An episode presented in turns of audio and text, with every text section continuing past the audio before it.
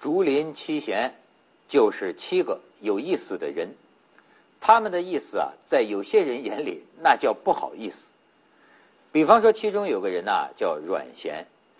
这个阮咸有个很有名的这个故事，他这个故事关系到一种爱好。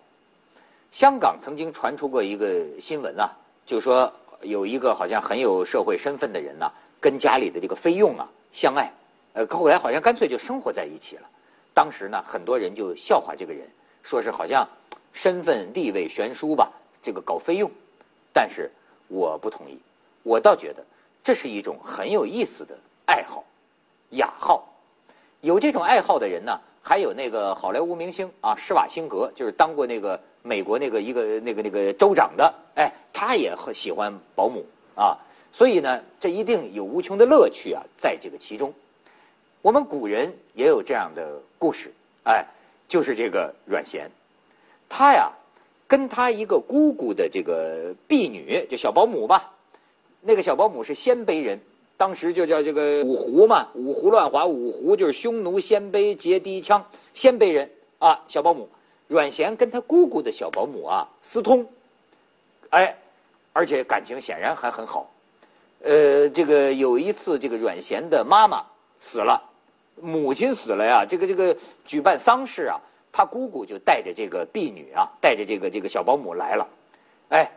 本来他姑姑说啊，这个要把这个小保姆留下，所以这个阮咸呢才能安心办丧事，他心里一直挂着这个小保姆。可是后来呢，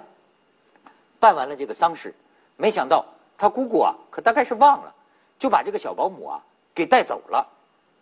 阮咸一听说，那就不干了，甭管是老娘的。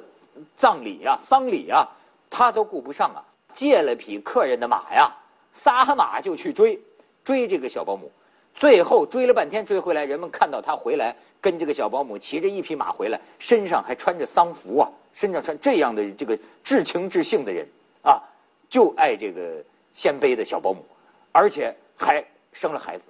后来生了孩子以后啊，他还给他这姑姑写信说呀。这个这个胡婢一生胡儿，说你看鲜卑的这个女人呢，生也我也跟她生出了混血儿啊，杂交优势 DNA 很棒的。结果她姑姑也不是一般人，还专门回信说我帮这孩子起个名字吧。哎，所以你看她跟她姑姑也算是知音呢。